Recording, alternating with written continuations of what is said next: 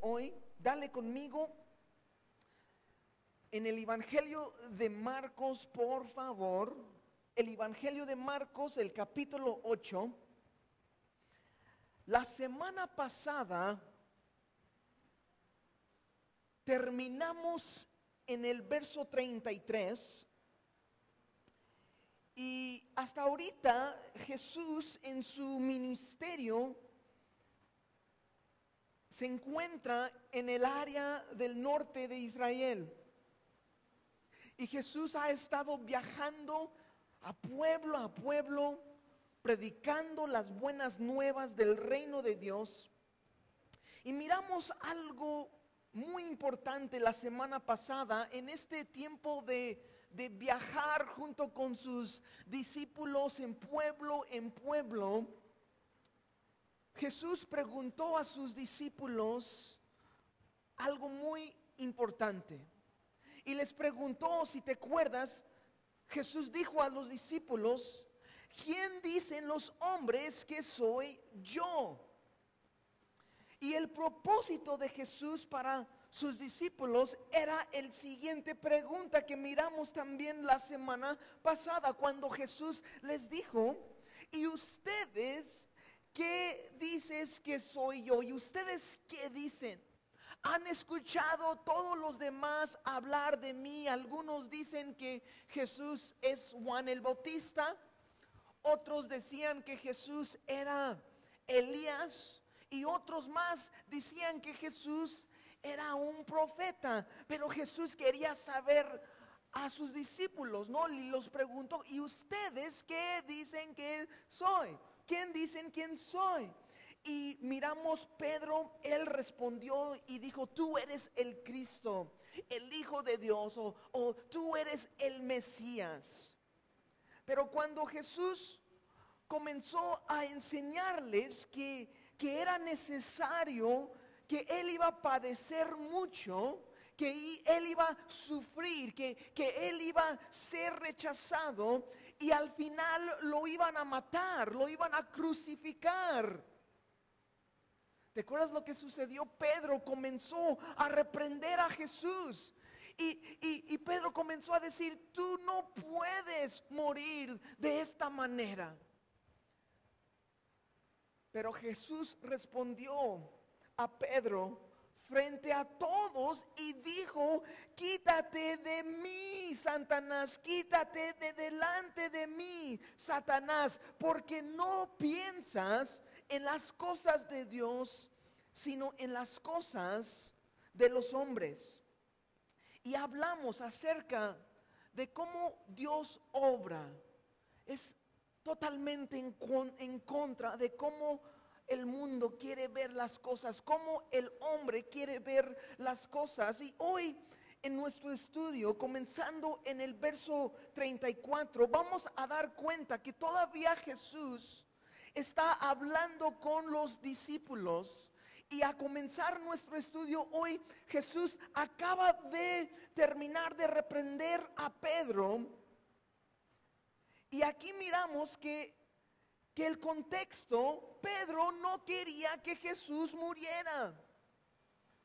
Y podemos entender eso. Por eso Pedro le dijo, no puede ser. Y comenzó a reprender a Jesús. Pero Jesús dijo, no entiendes las cosas de Dios. No sabes el plan de Dios. Y va a seguir hoy Jesús hablando hacia sus discípulos y también a, a, la gente que estaba presente. Y el título de nuestro mensaje el día de hoy es El camino de Jesús el camino de Jesús, sabemos que el camino de Jesús era hacia la cruz. Y el día de hoy vamos a estudiar, vamos a mirar, creo que Dios tiene muchas cosas para decirnos. Y vamos a arrancar aquí en el verso 34, fíjase lo que dice.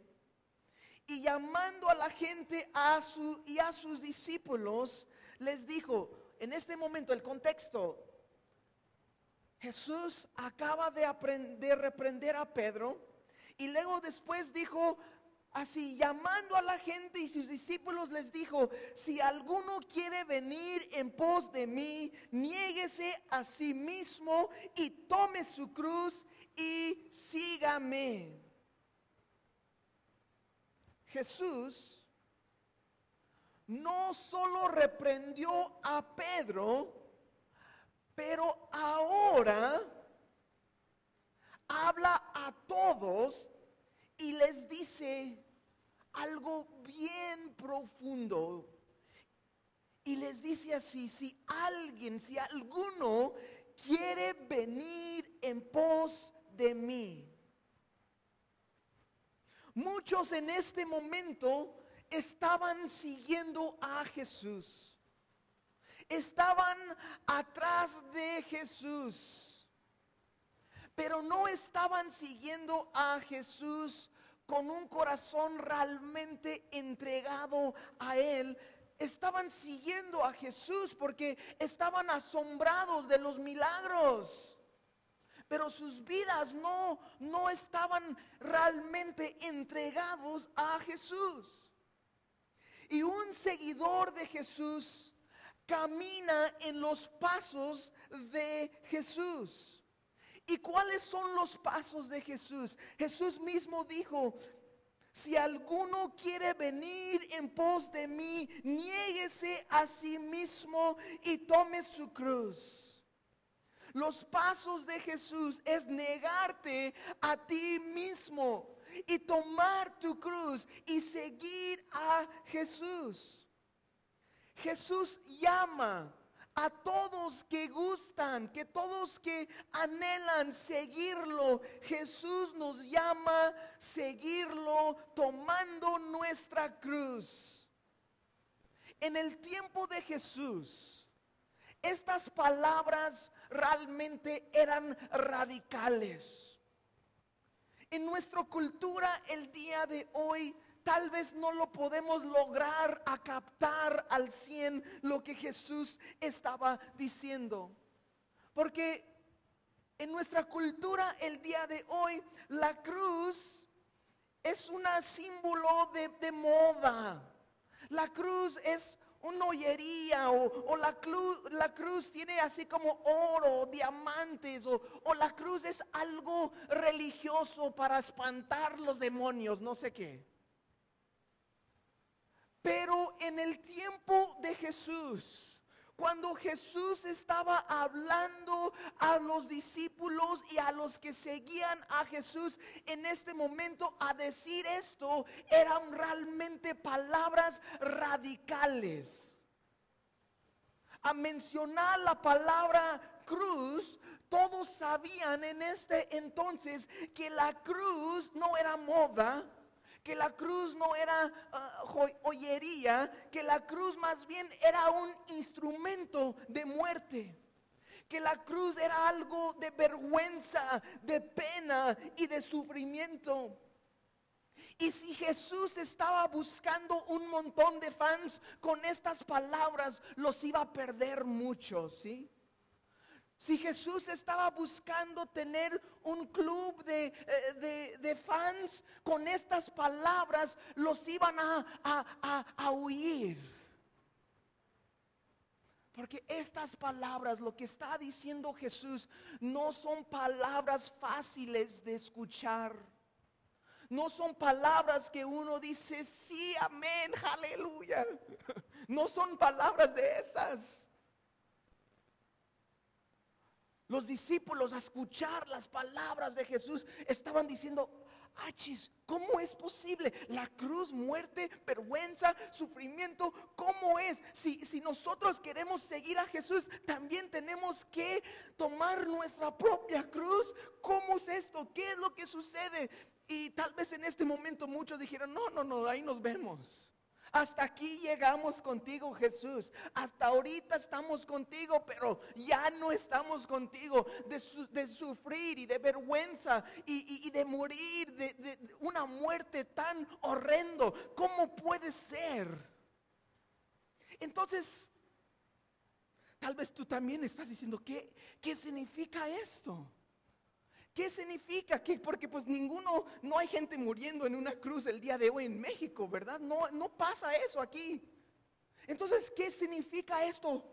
para nosotros. ¿Qué está diciendo Jesús? Que todos nosotros vamos a tener que morir sobre una cruz como Él. Tiene mucho más que eso. Y quiero que escucha porque esto es de suma importancia. Si alguno quiere venir en pos de Jesús, a negarse a sí mismo y tomar su cruz y seguir a Jesús. Tomando tu cruz y caminando con Cristo y siguiendo a Cristo es un llamado de vivir tu vida totalmente entregado a Dios. Donde Él guía cada paso que nosotros tomamos nos está guiando Jesús. Alguien cargando una cruz no es alguien que va a hacer lo que, lo que él o lo que ella quiere hacer. Alguien cargando una cruz es alguien que está siendo dirigido por alguien más. Y nuestros pasos deben ser dirigidos por Dios a llevar una cruz, estamos diciendo que mi vida pertenece completamente, enteramente a Dios. La cruz es un símbolo de muerte. Y si tú y yo queremos seguir a Cristo, tú y yo tenemos que morir. El viejo hombre, el hombre de la carne, el hombre viejo tiene que morir. En Gálatas 2.20 el apóstol Pablo escribió esto, con Cristo, con Cristo estoy juntamente crucificado. Mas vivo ya no yo, sino que Cristo vive en mí. Y la vida que ahora vivo en la carne, la vivo en la fe del Hijo de Dios el que me amó y se entregó a sí mismo por mí. Pablo entendía que él tenía que morir. Y por eso él decía, yo con Cristo estoy juntamente crucificado. Ya no vivo yo, el viejo Pablo, ya no vive, sino Cristo vive en mí. También en Romanos 6 y 7 Pablo escribió así, guiado por el Santo Espíritu, dijo, sabiendo esto, que nuestro viejo hombre fue crucificado con él. ¿Con quién? Con Cristo. El viejo hombre, el viejo Jay, en mi caso, ponga su nombre allí. El viejo, como tú lo quieres decir, ¿verdad? Está crucificado juntamente con Cristo ¿Para qué? Dice, para que el cuerpo de pecado fuera destruido a fin de que no sirvamos más al pecado. ¿Por qué tenemos que morir? Aquí está. Porque el que ha muerto libre es del pecado. Una pregunta. ¿Has visto un, muerto en, en una caja estar borracho? ¿Lo has visto? ¿Lo has visto un muerto que está en, el ataúd fumar un churro de marihuana? ¿Lo has visto? No, no existe, ¿verdad? ¿Por qué? Porque está muerto. ¿Lo has visto un muerto en un ataúd decir, oye, qué chulada de mujer y andar de grosería y mujeriego y todo eso? ¿Lo has visto un muerto hacer eso? Claro que no. ¿Por qué? Porque está muerto. Y, lo que dice la Biblia es que nosotros también tenemos que ser crucificados. El viejo hombre tenemos que morir, que morir al pecado. Y hay muchos el día de hoy que han permitido el pecado reinar en sus vidas y estamos sufriendo y estamos pasando por tantas cosas. ¿Por qué? Porque el pecado reina en nuestras vidas. No hemos crucificado el viejo hombre. Porque el que ha muerto libre es del pecado. Pero también creo que es de mucha importancia. Si solo Cristo murió y si Él no resucitó, como dijo Pablo en Primera de Corintios, si solo en esta vida tenemos esperanza en Cristo, somos los más miserables. Entonces, Si Cristo sí murió, tenemos que seguirlo, tomar nuestra cruz, tenemos que morir, morir al viejo hombre, pero algo glorioso sucedió. Igual, murimos con Cristo, nosotros estamos juntamente con Él crucificado, pero también sabemos Cristo resucitó. Y si Cristo resucitó, también dice la Biblia que nosotros con Él fuimos crucificados juntamente con Cristo. Estamos muertos, el viejo hombre, el viejo, la vida del pecado, estamos muertos, hemos muerto al pecado. Pero también como Cristo resucitó entre los muertos, también nosotros con Él. También dice la Biblia en Romanos 6, 11 a 13, dice, así también vosotros consideraos en verdad muertos al pecado. Estamos muertos al pecado, pero vivos para Dios en Cristo Jesús, Señor nuestro. Y dice verso 12, no reine pues el pecado en vuestro cuerpo mortal para que le obedezques en sus concupiscencias. Ni tampoco presentáis vuestros miembros al pecado como instrumentos de iniquidad, sino presentaos vosotros mismos a Dios como vivos de entre de los muertos y vuestros miembros a Dios como instrumentos de justicia. Entonces, cuando cuando seguimos a Jesús por el camino de la cruz, Sí, tenemos que morir. La cruz sí es un instrumento de muerte de vergüenza, de dolor. Y tenemos que seguirlo también por el camino de la cruz, porque el viejo hombre tiene que morir. El vida de pecado es algo vergonzoso, ¿no es así? Es algo feo, horrible, el dolor que causa. Pero nosotros tenemos que seguir a Cristo, tenemos que tomar nuestra cruz y seguirlo. ¿Para qué? Para morir. El viejo hombre tiene que morir, pero también nuestro destino está juntamente con Cristo y si morimos juntamente con Él, también vivimos juntamente con Él, porque Él resucitó.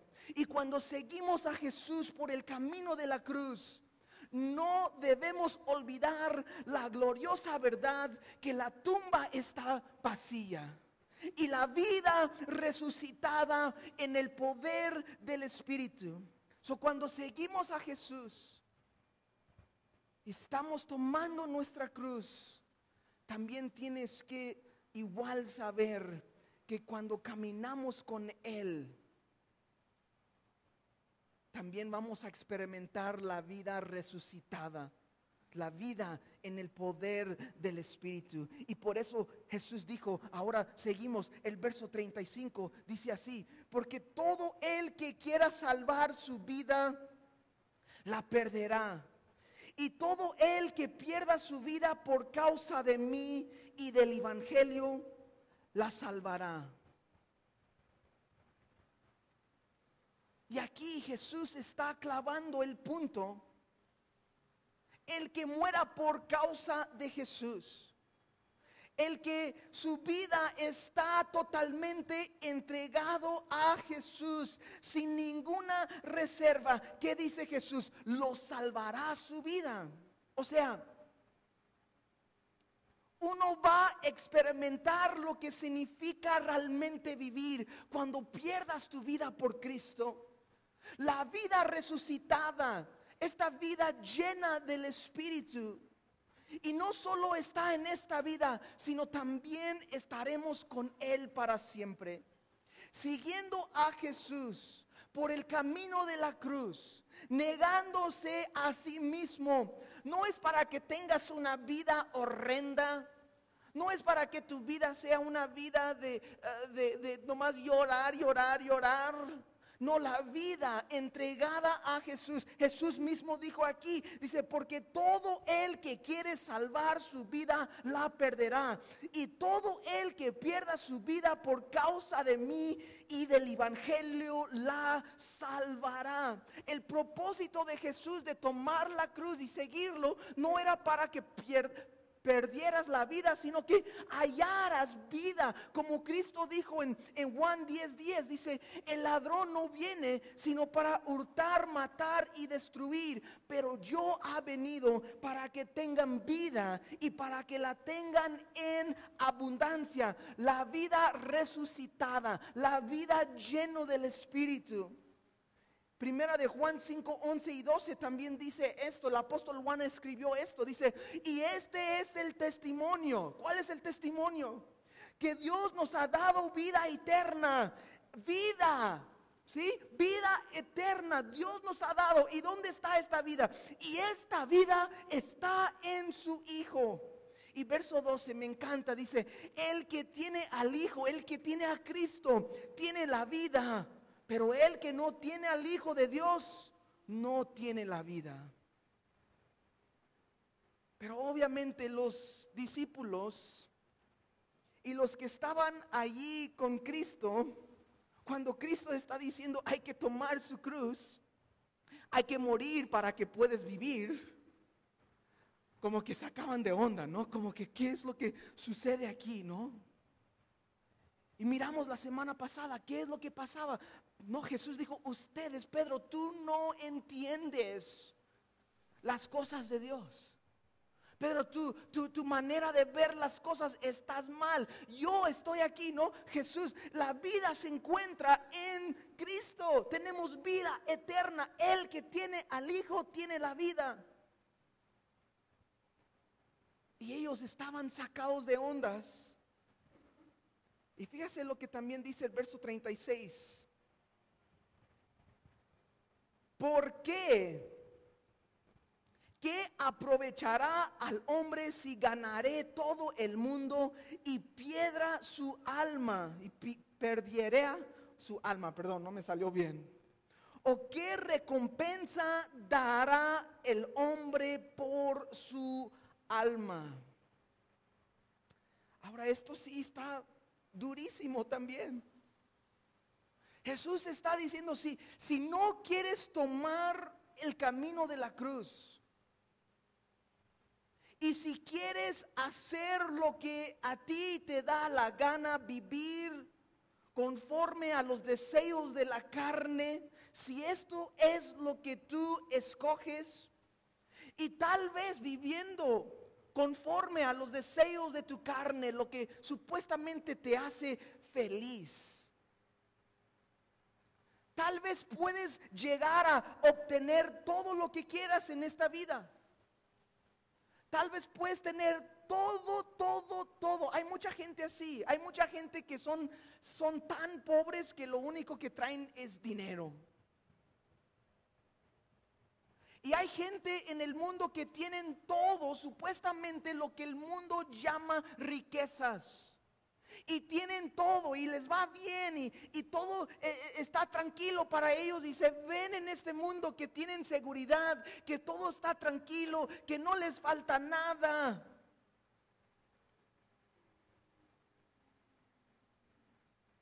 Pero Cristo pregunta aquí, y quiero que le escuches muy bien y dice, ¿qué te va a servir si ganas todo el mundo y pierdes tu alma.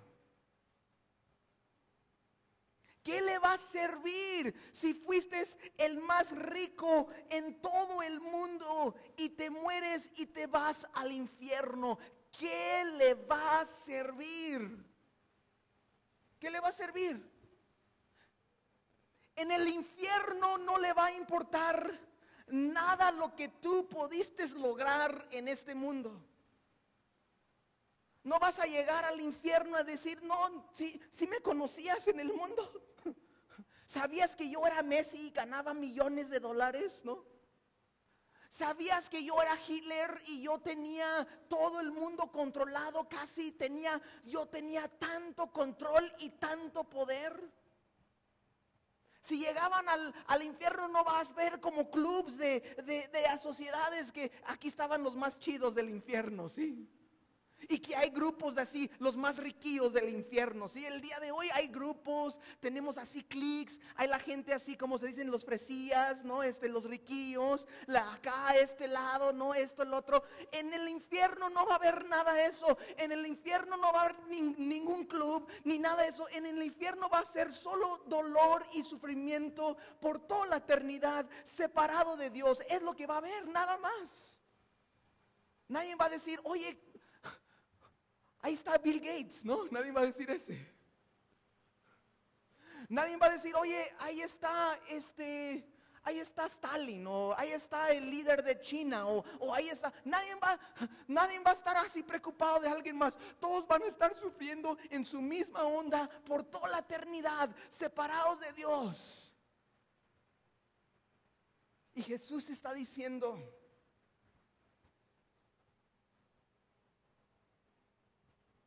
¿qué aprovecha? ¿Hay algo que el hombre que se puede aprovechar aunque gana todo el mundo, pero pierde su alma? O sea, la pregunta de Jesús, ¿hay algo que vale más que tu alma? ¿Hay algo en este mundo que vale más que tu alma? ¿Puedes poner un precio sobre tu alma y sobre tu destino eterno. Hay un precio real, hay algo que este mundo te puede ofrecer para que vendes tu alma. ¿Hay algo realmente? ¿Sabes? Dios sí puso un valor sobre cada uno de nosotros, pero no era de este mundo. Y lo que Dios puso como valor era la vida de su propio Hijo Jesucristo. La Biblia nos dice que Dios amó tanto al mundo que entregó su Hijo, el valor puesto por cada alma, por el tuyo, por el mío. Dijo, voy a poner mi Hijo inocente, mi Hijo perfecto, y Él va a morir por tu maldad. Y eso es algo tan glorioso. Y luego verso 38. Ahora lo que dice Jesús sigue con palabras bien directos y bien difíciles.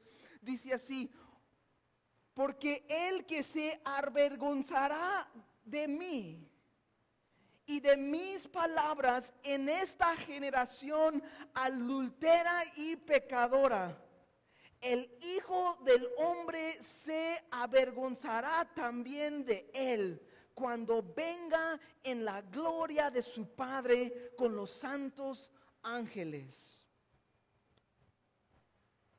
Fíjase, en este momento, como los acabo de mencionar, muchos que estaban escuchando estas palabras de Jesús, cuando estaban escuchando, si alguno quiere venir en pos de mí, niéguese a sí mismo y tome su cruz. Comenzaron a pensar muchos, yo no quiero esto. Mi vida me, me importa. La cruz es vergonzoso y, y, hay dolor y hay sufrimiento. No quiero esto. Ahí nos vemos Jesús. Y ellos estaban pensando, para levantar a decir que soy seguidor de Cristo, no creo que lo puedo hacer. Si esto es lo que requiere para seguir a Cristo, yo no quiero seguir a Cristo. Pero ahora verso 38, Jesús, sabiendo lo que estaba pensando los demás, que él estaba diciendo, porque el que se avergonzaré de mí. Porque muchos en ese momento de, escuchar estas palabras, el que quiere venir en pos de mí debe tomar su cruz Debe negarse a sí mismo y debe seguirme. Esto para muchos estaban, yo no quiero Jesús, esto es algo vergonzoso, no puedo, esto es una locura. ¿Qué está diciendo? Y por eso Jesús dice, porque el que se avergonzará de mí y de mis palabras en esta generación adultera y pecadora, ¿qué dice aquí? Que el Hijo del Hombre se avergonzará también de él cuando venga en la gloria de su Padre con los santos ángeles. El que se avergonzará de Cristo y de sus palabras en esta generación perversa. ¿Qué está diciendo Jesús? Dice así. O sea, si te importas más lo que el mundo está pensando de ti que Dios mismo, ten mucho cuidado. Si estás pensando y estás preocupado más de lo que este mundo malvado piensa de ti que Dios mismo, entonces no eres digno de Cristo. Es lo que está diciendo Jesús aquí, sus mismas palabras. Si no puedes levantar a decir, yo soy cristiano, yo creo en la palabra de Dios, yo creo que hay tantas cosas que están mal y hay que levantar en medio de una, en medio de una generación perversa y adultera, dice la Biblia, si nosotros no lo podemos hacer por cuestiones que, que, me van a perseguir, que me van a decir cosas, que me van a hacer esto, que me van a hacer el otro. Jesús que dice, si estás avergonzado de mí y de mis palabras, cuando yo vengo en gloria, amén, va a venir, Cristo viene pronto por su iglesia, amén. Si cuando yo vengo, yo también voy a tener vergüenza de ti. Qué tremendo, ¿verdad? Qué tremendos palabras. Entonces, cuando tu familia te pregunta, ¿dónde estabas el domingo en la mañana? Te estaba hablando y tú no quieres contestarle. Tú no quieres decirle, ¿sabes? Estuvo en la iglesia cristiana. Tú quieres, no, pues estaba con mi familia haciendo el rol, ¿no? ¿Achis? ¿Qué es eso? No, contéstales, estaba en la iglesia buscando al Señor de gloria. Y si quieres a la otra, véngase conmigo. Pero en lugar de, de, levantar en medio de una generación perversa, nos da vergüenza ser cristianos. ¿Qué pasa? Cristo murió por ti. Él entregó su vida por ti. Él derramó su sangre por ti. Y nosotros tenemos broncas en decir que voy a la iglesia. ¿Sabes? Para cerrar nuestro estudio hoy, te quiero decir algo. No hay vergüenza. No hay pena. No hay lástima siguiendo a Cristo. No hay, no lo hay. Si te sientes vergüenza, si te sientes pena, si te sientes lástima porque sigues a Cristo, tienes que tomar una evaluación profundo de tu corazón, porque no hay vergüenza siguiendo a Cristo, no lo hay. Y por eso a través de los años, los dos mil años que los cristianos han estado sobre la tierra. Por eso hombres y mujeres han preferido morir que negar a Cristo. ¿Por qué? Porque no hay vergüenza siguiendo a Cristo. Porque no hay pena y no hay lástima siguiendo a Cristo. Y por eso muchos hombres y mujeres han preferido morir que negar a Cristo porque ellos conocían el gozo y la alegría, de caminar y conocer a Cristo. Y no hay palabras suficientes. Porque Cristo, Él me halló estando muerto. Él él me halló estando muerto en mis delitos y mis pecados. Y Él me dio vida juntamente con Cristo. Y no hay nada que este mundo me puede ofrecer o, o- o- o no hay nada que este mundo me puede quitarme que puede comparar con Cristo. Cristo es el gran tesoro. Cristo mismo es la perla de gran precio. Es Cristo. Y el día de hoy el llamado sigue siendo. El llamado no ha cambiado. Cristo sigue llamando a hombres y mujeres jóvenes el mismo llamado hace dos mil años atrás. ¿Y qué era? Era esto mismo. Si alguno quiere venir en pos de mí, niéguese a sí mismo y tome su cruz y sígame. ¿Quieres seguir a Jesús? ¿Quieres seguir a Jesús, el precioso Salvador? El que nunca te dejará o te abandonará. ¿Quieres seguir a Jesús, el quien dijo, venid a mí todos los que estáis trabajados y cargados, y yo os haré descansar? ¿Quieres seguir a Jesús, quien dijo, llevar mi yugo sobre vosotros y aprender de mí, que soy manso y humilde de corazón, y hallaréis descanso para vuestras almas?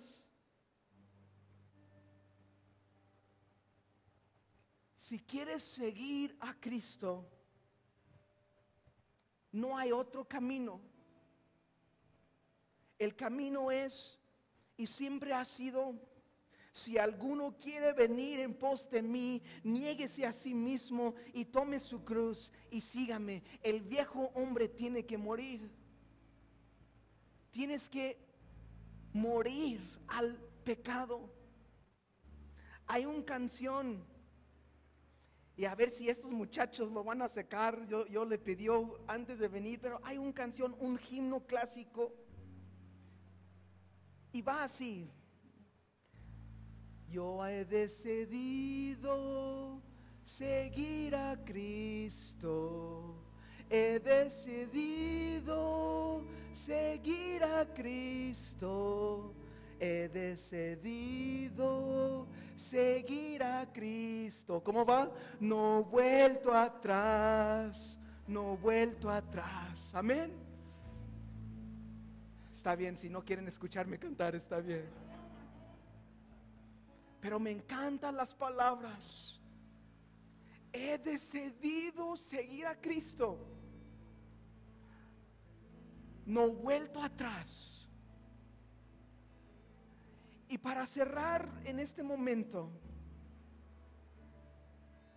el llamado de Cristo sigue siendo el mismo.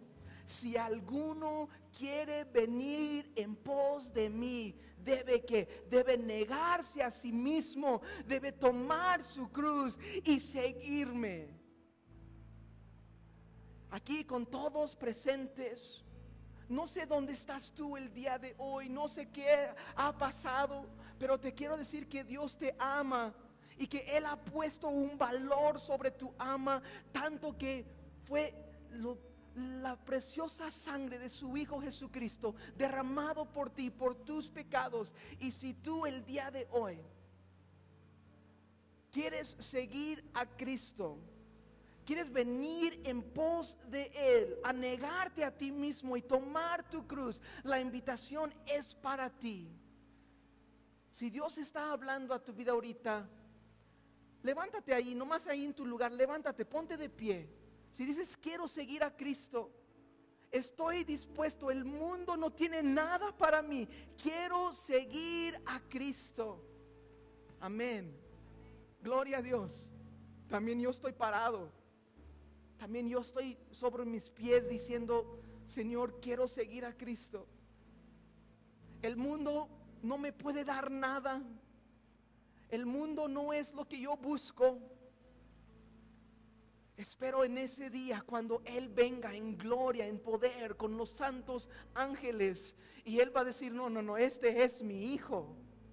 Porque nos dice la Biblia que dice, el que cree en Él, Dios, el Padre, nos ha dado potestad, nos ha dado poder de ser hechos llamados los hijos de Dios. Porque ¿dónde se encuentra la vida? Dice la Biblia, la vida se encuentra en, en el Hijo. No que Dios nos ha dado vida eterna y esta vida está en su Hijo. Y el que tiene el Hijo tiene la vida. He decidido seguir a Cristo. Amén. Vamos a orar. Señor, gracias por este tiempo. Señor, gracias por tu palabra. Señor, es tan fácil ser engañado por este mundo, por nuestros propios deseos, por nuestros propios anhelos. Señor, perdónanos. Perdónanos de haber perdido eh, en vista que solamente tú, Jesús, solamente tú eres el dador de la vida. Solamente tú, Señor, puedes llenarnos de, gozo y alegría. Solamente tú, Señor, nos hace al, nos hace ver la verdad. Espíritu Santo obra en cada uno de nosotros. Obra en nuestras vidas. Y Señor, juntos estamos, estamos diciendo, hemos decidido seguir a Cristo no vuelto atrás. Señor, te amamos en este lugar. Señor, te bendecimos. Señor, te exaltamos. Ha sido bueno para con nosotros. Tu misericordia y tu gracia, Señor, ha sido bueno para con nosotros. Gracias, Señor, te bendecimos y, y te pedimos todo esto en el nombre de Jesús. Amén. Pues vamos a cantar este día de hoy dale conmigo en el Evangelio de Marcos, por favor. El Evangelio de Marcos, el capítulo 8. La semana pasada terminamos en el verso 33 y hasta ahorita Jesús en su ministerio se encuentra en el área del norte de Israel. Y Jesús ha estado viajando a pueblo a pueblo, predicando las buenas nuevas del reino de Dios. Y miramos algo muy importante la semana pasada en este tiempo de, de viajar junto con sus discípulos en pueblo en pueblo Jesús preguntó a sus discípulos algo muy importante. Y les preguntó, si te acuerdas, Jesús dijo a los discípulos, ¿quién dicen los hombres que soy yo? Y el propósito de Jesús para sus discípulos era el siguiente pregunta que miramos también la semana pasada cuando Jesús les dijo, ¿y ustedes ¿qué dices que soy yo? ¿Y ustedes qué dicen? Han escuchado todos los demás hablar de mí. Algunos dicen que Jesús es Juan el Bautista. Otros decían que Jesús era Elías. Y otros más decían que Jesús era un profeta. Pero Jesús quería saber a sus discípulos, ¿no? Y los preguntó, ¿y ustedes qué dicen que soy? ¿quién dicen quién soy? Y miramos Pedro, él respondió y dijo, tú eres el Cristo, el Hijo de Dios, o, tú eres el Mesías. Pero cuando Jesús comenzó a enseñarles que, que era necesario, que él iba a padecer mucho, que él iba a sufrir, que, que él iba a ser rechazado, y al final lo iban a matar, lo iban a crucificar. ¿Te acuerdas lo que sucedió? Pedro comenzó a reprender a Jesús. Y, Pedro comenzó a decir, tú no puedes morir de esta manera. Pero Jesús respondió a Pedro, frente a todos y dijo, quítate de mí, Satanás, quítate de delante de mí, Satanás, porque no piensas en las cosas de Dios, sino en las cosas de los hombres. Y hablamos acerca de cómo Dios obra es totalmente en, con- en contra de cómo el mundo quiere ver las cosas, cómo el hombre quiere ver las cosas. Y hoy en nuestro estudio, comenzando en el verso 34, vamos a dar cuenta que todavía Jesús está hablando con los discípulos. Y a comenzar nuestro estudio hoy, Jesús acaba de terminar de reprender a Pedro. Y aquí miramos que, que el contexto, Pedro no quería que Jesús muriera. Y podemos entender eso. Por eso Pedro le dijo, no puede ser. Y comenzó a reprender a Jesús. Pero Jesús dijo, no entiendes las cosas de Dios. No sabes el plan de Dios. Y va a seguir hoy Jesús hablando hacia sus discípulos y también a, a- la gente que estaba presente. Y el título de nuestro mensaje el día de hoy es El camino de Jesús. El camino de Jesús. Sabemos que el camino de Jesús era hacia la cruz. Y el día de hoy vamos a estudiar, vamos a mirar. Creo que Dios tiene muchas cosas para decirnos. Y vamos a arrancar aquí en el verso 34. Fíjase lo que dice. Y llamando a la gente a su, y a sus discípulos, les dijo, en este momento el contexto, Jesús acaba de, aprender, de reprender a Pedro y luego después dijo así, llamando a la gente y sus discípulos les dijo, si alguno quiere venir en pos de mí, niéguese a sí mismo y tome su cruz y sígame. Jesús no solo reprendió a Pedro, pero ahora habla a todos y les dice algo bien profundo. Y les dice así, si alguien, si alguno quiere venir en pos de mí. Muchos en este momento estaban siguiendo a Jesús estaban atrás de Jesús, pero no estaban siguiendo a Jesús con un corazón realmente entregado a Él. Estaban siguiendo a Jesús porque estaban asombrados de los milagros. Pero sus vidas no, no estaban realmente entregados a Jesús. Y un seguidor de Jesús camina en los pasos de Jesús. ¿Y cuáles son los pasos de Jesús? Jesús mismo dijo, si alguno quiere venir en pos de mí, niéguese a sí mismo y tome su cruz. Los pasos de Jesús es negarte a ti mismo y tomar tu cruz y seguir a Jesús. Jesús llama a todos que gustan, que todos que anhelan seguirlo. Jesús nos llama seguirlo tomando nuestra cruz.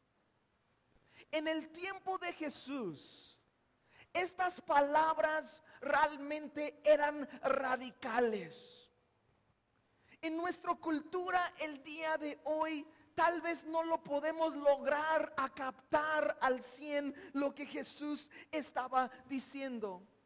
Porque en nuestra cultura el día de hoy la cruz es un símbolo de, moda. La cruz es una joyería o, la, cruz, la cruz tiene así como oro, diamantes o, o la cruz es algo religioso para espantar los demonios, no sé qué.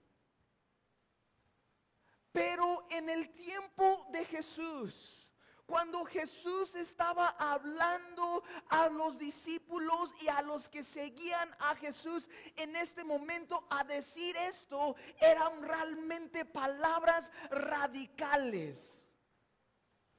A mencionar la palabra cruz, Todos sabían en este entonces que la cruz no era moda, que la cruz no era ah, joyería, que la cruz más bien era un instrumento de muerte que la cruz era algo de vergüenza, de pena y de sufrimiento. Y si Jesús estaba buscando un montón de fans con estas palabras, los iba a perder mucho, ¿sí? Si Jesús estaba buscando tener un club de, eh, fans con estas palabras, los iban a, a huir. Porque estas palabras, lo que está diciendo Jesús, no son palabras fáciles de escuchar. No son palabras que uno dice, sí, amén, aleluya. No son palabras de esas. Los discípulos a escuchar las palabras de Jesús estaban diciendo, Achis, ¿cómo es posible? La cruz, muerte, vergüenza, sufrimiento, ¿cómo es? Si, si nosotros queremos seguir a Jesús, también tenemos que tomar nuestra propia cruz. ¿Cómo es esto? ¿Qué es lo que sucede? Y tal vez en este momento muchos dijeron, no, no, no, ahí nos vemos. Hasta aquí llegamos contigo, Jesús. Hasta ahorita estamos contigo, pero ya no estamos contigo. De, sufrir y de vergüenza y, de morir de, una muerte tan horrendo. ¿Cómo puede ser? Entonces, tal vez tú también estás diciendo, ¿qué, qué significa esto? ¿Qué significa? que Porque pues ninguno, no hay gente muriendo en una cruz el día de hoy en México, ¿verdad? No, no pasa eso aquí. Entonces, ¿qué significa esto para nosotros? ¿Qué está diciendo Jesús? Que todos nosotros vamos a tener que morir sobre una cruz como Él. Tiene mucho más que eso. Y quiero que escucha porque esto es de suma importancia. Si alguno quiere venir en pos de Jesús, a negarse a sí mismo y tomar su cruz y seguir a Jesús. Tomando tu cruz y caminando con Cristo y siguiendo a Cristo es un llamado de vivir tu vida totalmente entregado a Dios. Donde Él guía cada paso que nosotros tomamos nos está guiando Jesús. Alguien cargando una cruz no es alguien que va a hacer lo que, lo que él o lo que ella quiere hacer. Alguien cargando una cruz es alguien que está siendo dirigido por alguien más. Y nuestros pasos deben ser dirigidos por Dios a llevar una cruz, estamos diciendo que mi vida pertenece completamente, enteramente a Dios. La cruz es un símbolo de muerte. Y si tú y yo queremos seguir a Cristo, tú y yo tenemos que morir. El viejo hombre, el hombre de la carne, el hombre viejo tiene que morir. En Gálatas 2.20 el apóstol Pablo escribió esto, con Cristo, con Cristo estoy juntamente crucificado.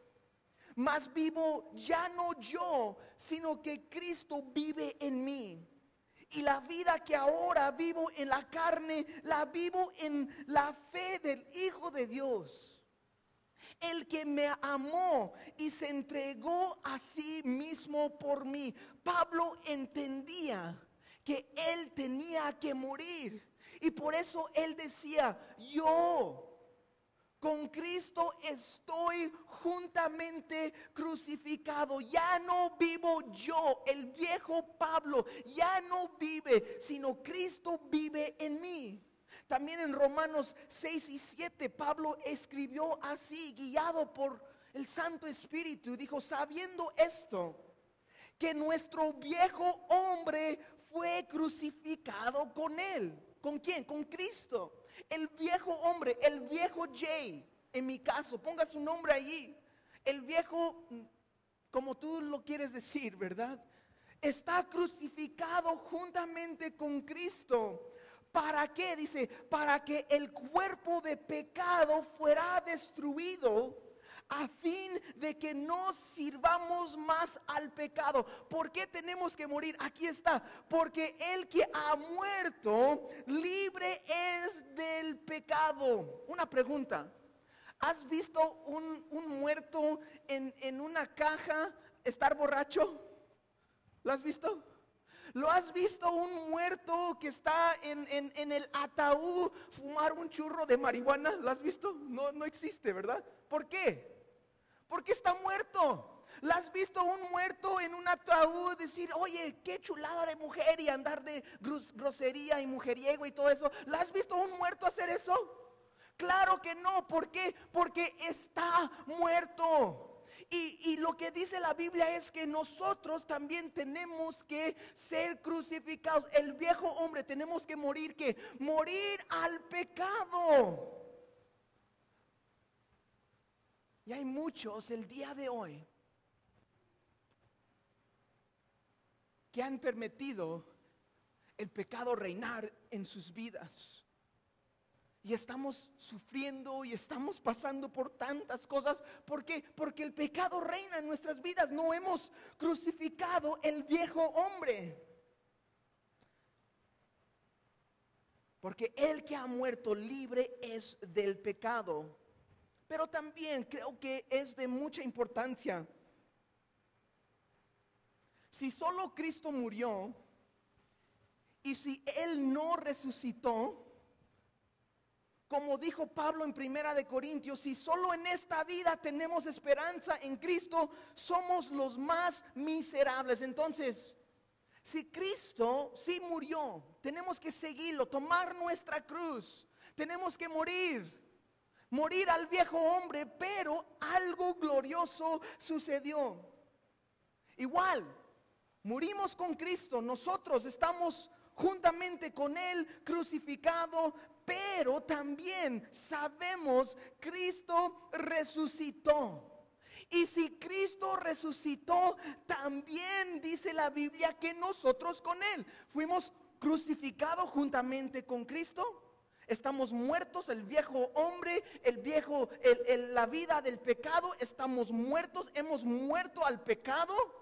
Pero también como Cristo resucitó entre los muertos, también nosotros con Él. También dice la Biblia en Romanos 6, 11 a 13, dice, así también.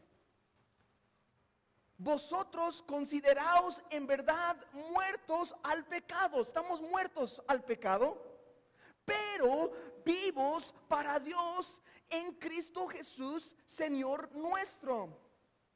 Y dice verso 12, no reine pues el pecado en vuestro cuerpo mortal para que le obedezques en sus concupiscencias. Ni tampoco presentáis vuestros miembros al pecado como instrumentos de iniquidad, sino presentaos vosotros mismos a Dios como vivos de entre los muertos y vuestros miembros a Dios como instrumentos de justicia. Entonces, cuando, cuando seguimos a Jesús por el camino de la cruz, sí, tenemos que morir. La cruz sí es un instrumento de muerte de vergüenza, de dolor. Y tenemos que seguirlo también por el camino de la cruz, porque el viejo hombre tiene que morir. El vida de pecado es algo vergonzoso, ¿no es así? Es algo feo, horrible, el dolor que causa. Pero nosotros tenemos que seguir a Cristo, tenemos que tomar nuestra cruz y seguirlo. ¿Para qué? Para morir. El viejo hombre tiene que morir, pero también nuestro destino está juntamente con Cristo y si morimos juntamente con Él, también vivimos juntamente con Él, porque Él resucitó. Y cuando seguimos a Jesús por el camino de la cruz, no debemos olvidar la gloriosa verdad que la tumba está vacía y la vida resucitada en el poder del Espíritu. So, cuando seguimos a Jesús, estamos tomando nuestra cruz, también tienes que igual saber que cuando caminamos con Él, también vamos a experimentar la vida resucitada, la vida en el poder del Espíritu. Y por eso Jesús dijo, ahora seguimos, el verso 35 dice así, porque todo el que quiera salvar su vida, la perderá. Y todo el que pierda su vida por causa de mí y del Evangelio, la salvará. Y aquí Jesús está clavando el punto. El que muera por causa de Jesús. El que su vida está totalmente entregado a Jesús sin ninguna reserva. ¿Qué dice Jesús? Lo salvará su vida. O sea, uno va a experimentar lo que significa realmente vivir cuando pierdas tu vida por Cristo. La vida resucitada, esta vida llena del Espíritu. Y no solo está en esta vida, sino también estaremos con Él para siempre. Siguiendo a Jesús por el camino de la cruz, negándose a sí mismo, no es para que tengas una vida horrenda, no es para que tu vida sea una vida de, eh, de, de nomás llorar, llorar, llorar no la vida entregada a Jesús. Jesús mismo dijo aquí, dice, porque todo el que quiere salvar su vida la perderá. Y todo el que pierda su vida por causa de mí y del Evangelio la salvará. El propósito de Jesús de tomar la cruz y seguirlo no era para que pierda perdieras la vida, sino que hallaras vida. Como Cristo dijo en, Juan 10:10, 10, dice, el ladrón no viene sino para hurtar, matar y destruir, pero yo ha venido para que tengan vida y para que la tengan en abundancia, la vida resucitada, la vida lleno del Espíritu. Primera de Juan 5, 11 y 12 también dice esto. El apóstol Juan escribió esto. Dice, y este es el testimonio. ¿Cuál es el testimonio? Que Dios nos ha dado vida eterna. Vida. ¿Sí? Vida eterna. Dios nos ha dado. ¿Y dónde está esta vida? Y esta vida está en su Hijo. Y verso 12 me encanta. Dice, el que tiene al Hijo, el que tiene a Cristo, tiene la vida. Pero el que no tiene al Hijo de Dios, no tiene la vida. Pero obviamente los discípulos y los que estaban allí con Cristo, cuando Cristo está diciendo hay que tomar su cruz, hay que morir para que puedas vivir, como que se acaban de onda, ¿no? Como que qué es lo que sucede aquí, ¿no? Y miramos la semana pasada, ¿qué es lo que pasaba? No, Jesús dijo, ustedes, Pedro, tú no entiendes las cosas de Dios. Pedro, tú, tu manera de ver las cosas estás mal. Yo estoy aquí, ¿no? Jesús, la vida se encuentra en Cristo. Tenemos vida eterna. El que tiene al Hijo tiene la vida. Y ellos estaban sacados de ondas. Y fíjese lo que también dice el verso 36. ¿Por qué? ¿Qué aprovechará al hombre si ganaré todo el mundo y piedra su alma? Y perdiera su alma, perdón, no me salió bien. ¿O qué recompensa dará el hombre por su alma? Ahora, esto sí está durísimo también. Jesús está diciendo, si, si no quieres tomar el camino de la cruz,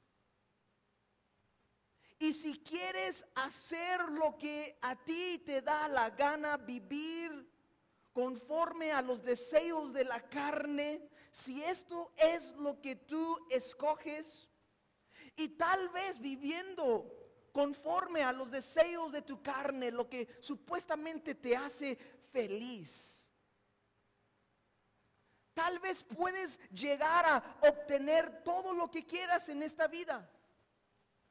Tal vez puedes tener todo, todo, todo. Hay mucha gente así. Hay mucha gente que son, son tan pobres que lo único que traen es dinero. Y hay gente en el mundo que tienen todo, supuestamente lo que el mundo llama riquezas y tienen todo y les va bien y, todo eh, eh, está tranquilo para ellos y se ven en este mundo que tienen seguridad, que todo está tranquilo, que no les falta nada.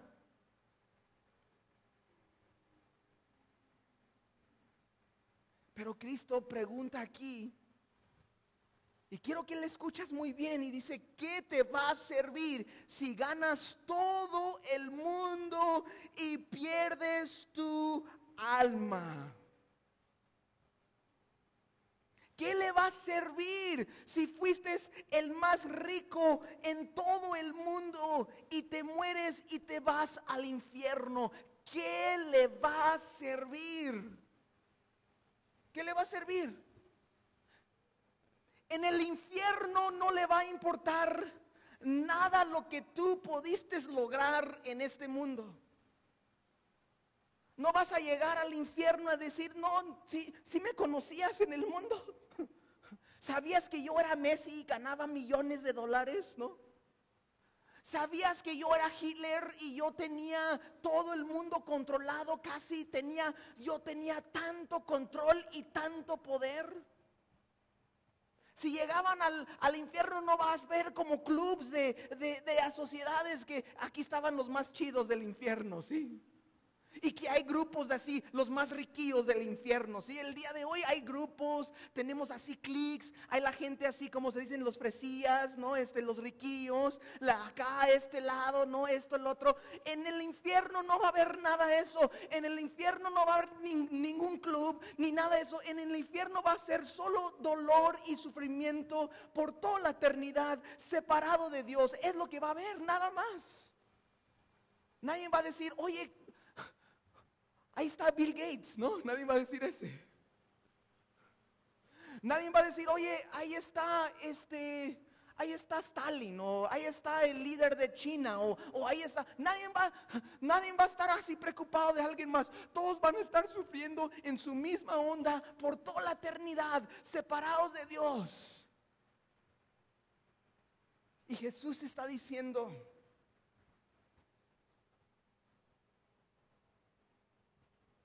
¿qué aprovecha? ¿Hay algo que el hombre que se puede aprovechar aunque gana todo el mundo, pero pierde su alma? O sea, la pregunta de Jesús, ¿hay algo que vale más que tu alma? ¿Hay algo en este mundo que vale más que tu alma? ¿Puedes poner un precio sobre tu alma y sobre tu destino eterno. Hay un precio real, hay algo que este mundo te puede ofrecer para que vendes tu alma. ¿Hay algo realmente? ¿Sabes? Dios sí puso un valor sobre cada uno de nosotros, pero no era de este mundo. Y lo que Dios puso como valor era la vida de su propio Hijo Jesucristo. La Biblia nos dice que Dios amó tanto al mundo que entregó su Hijo, el valor puesto por cada alma, por el tuyo, por el mío. Dijo, voy a poner mi Hijo inocente, mi Hijo perfecto, y Él va a morir por tu maldad. Y eso es algo tan glorioso. Y luego verso 38. Ahora lo que dice Jesús sigue con palabras bien directos y bien difíciles. Dice así, porque el que se avergonzará de mí y de mis palabras en esta generación adultera y pecadora el Hijo del Hombre se avergonzará también de él cuando venga en la gloria de su Padre con los santos ángeles. Fíjase, en este momento, como los acabo de mencionar, muchos que estaban escuchando estas palabras de Jesús, cuando estaban escuchando, si alguno quiere venir en pos de mí, niéguese a sí mismo y tome su cruz, comenzaron a pensar, muchos, yo no quiero esto, mi vida me, me importa. La cruz es vergonzoso y, y, hay dolor y hay sufrimiento. No quiero esto. Ahí nos vemos Jesús. Y ellos estaban pensando, para levantar a decir que soy seguidor de Cristo, no creo que lo puedo hacer. Si esto es lo que requiere para seguir a Cristo, yo no quiero seguir a Cristo. Pero ahora Verso 38, Jesús, sabiendo lo que estaba pensando los demás, que él estaba diciendo, porque el que se avergonzaré de mí.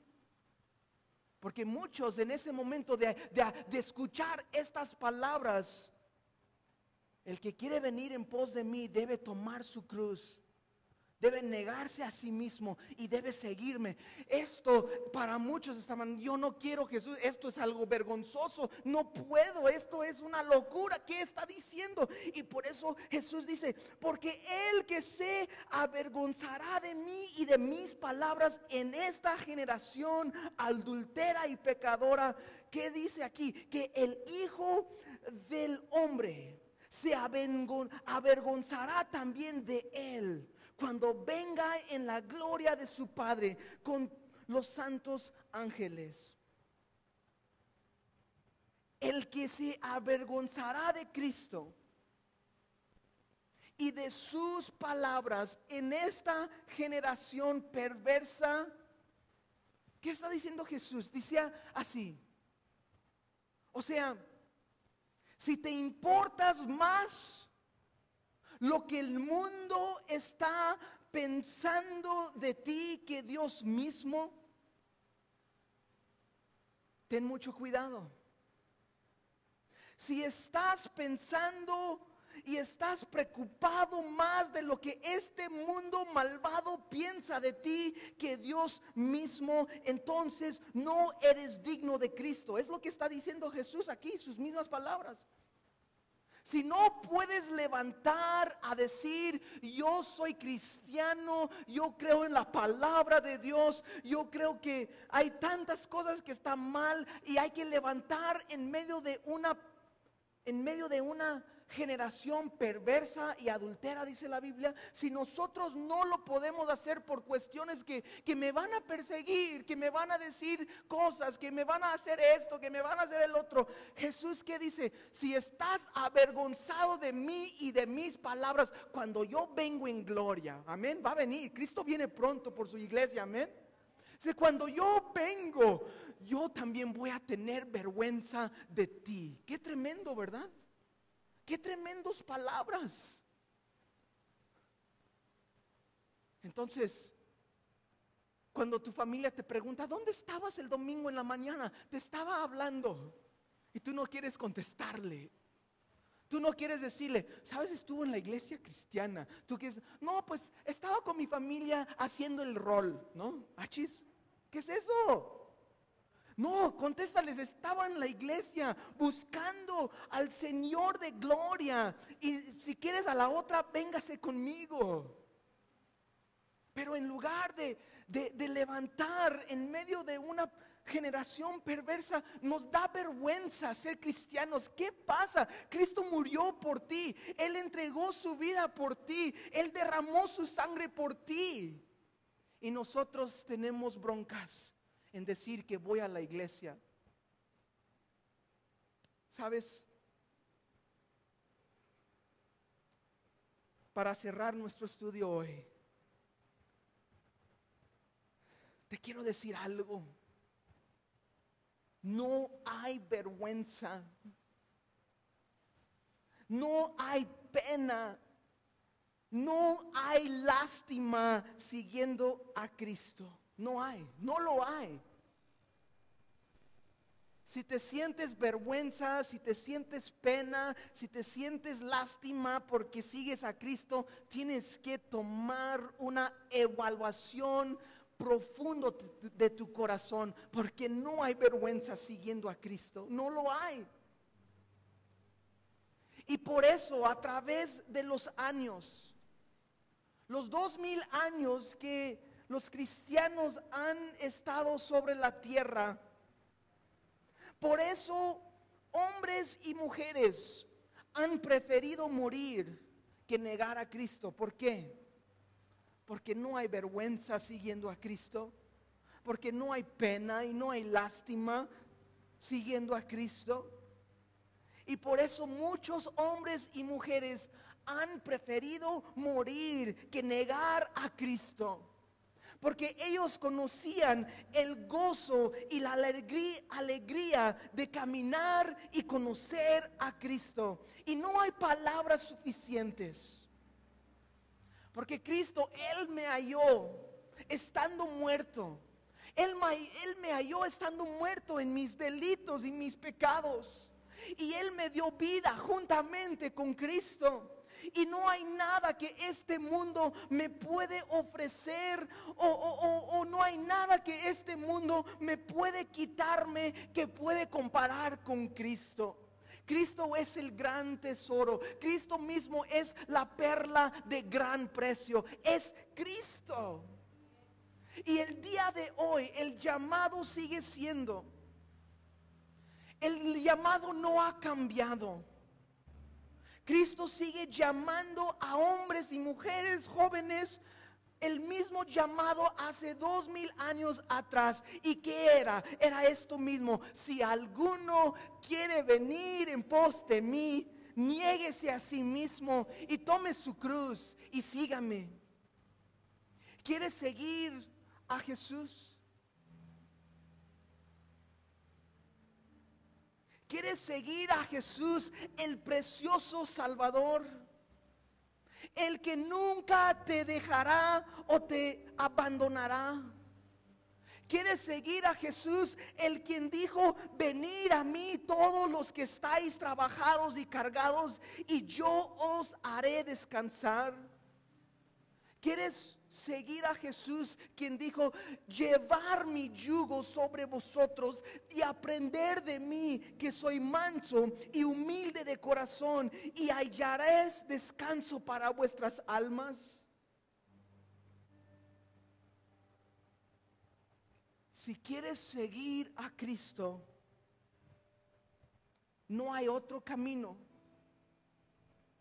El camino es y siempre ha sido si alguno quiere venir en pos de mí, niéguese a sí mismo y tome su cruz y sígame. El viejo hombre tiene que morir.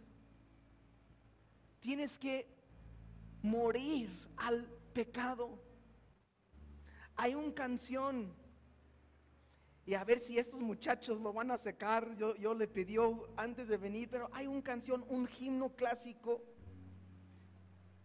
y va así. Yo he decidido seguir a Cristo. He decidido seguir a Cristo. He decidido seguir a Cristo. ¿Cómo va? No vuelto atrás, no vuelto atrás. Amén. Está bien, si no quieren escucharme cantar, está bien. Pero me encantan las palabras. He decidido seguir a Cristo. No vuelto atrás. Y para cerrar en este momento, el llamado de Cristo sigue siendo el mismo. Si alguno quiere venir en pos de mí, debe que debe negarse a sí mismo, debe tomar su cruz y seguirme.